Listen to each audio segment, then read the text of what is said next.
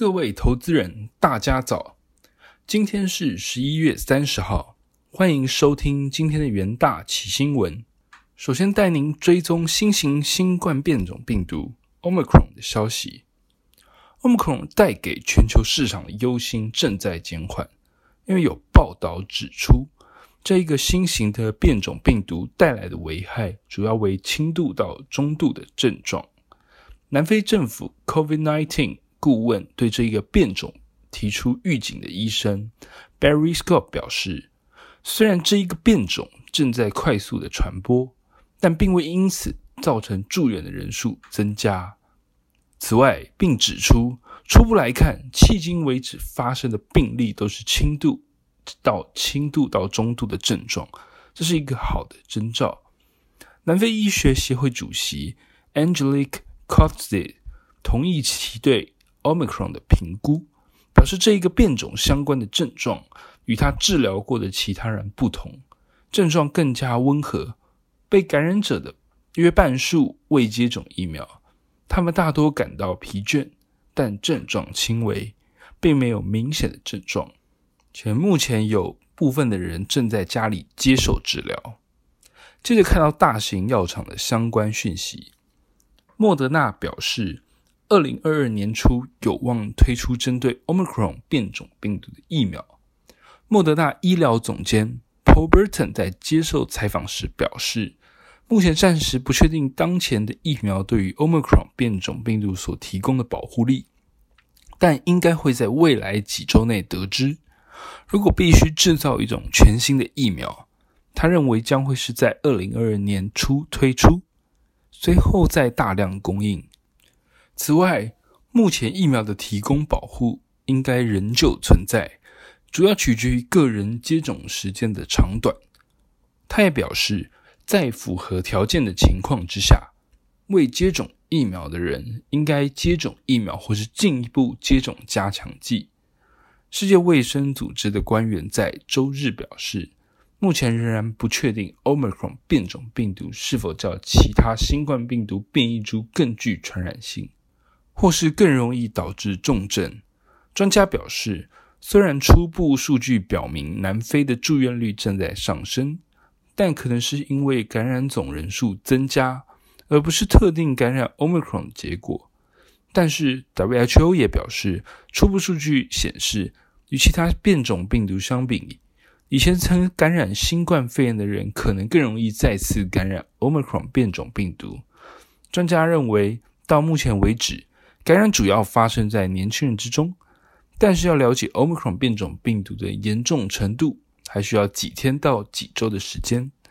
WHO 也正在与技术专家合作，以了解这种变种病毒对现有疫苗、PCR 测试以及现有治疗方法有效性的影响，但仍需要等待更多数据消息。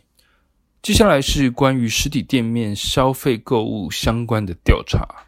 根据 Sensormatic Solutions 初步的数据，黑色星期五零售店的客流量与二零一九年的水准相比下滑二十八点三 percent，因为美国人将部分支出改为线上，并因供应链因素提前部分购物，整体流量与二零二零年同期相比成长四十七点五 percent，但在去年这个时候，由于担心。疫情以及零售商的营业时间减少，许多的购物者呢只能待在家里。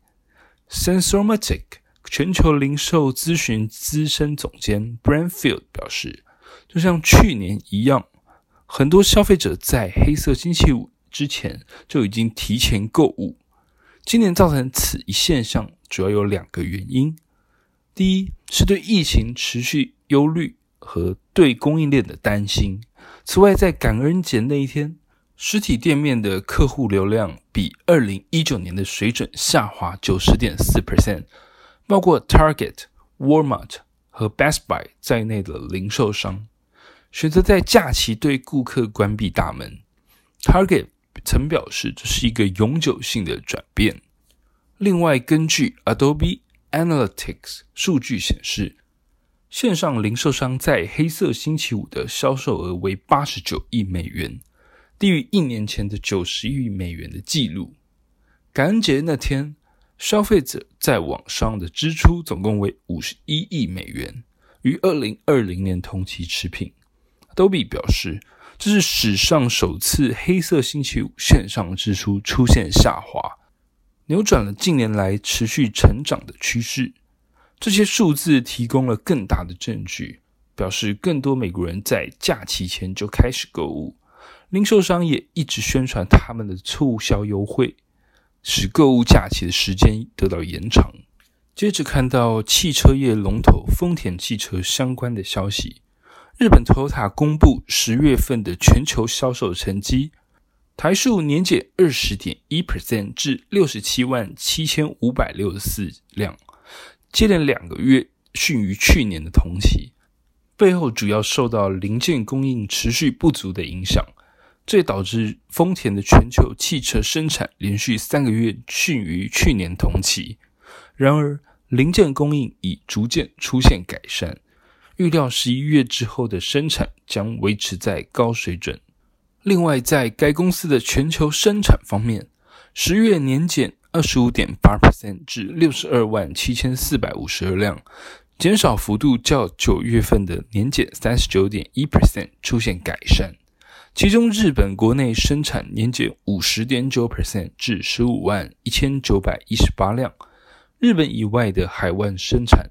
年减十一点二 percent 至四十七万五千五百三十四辆。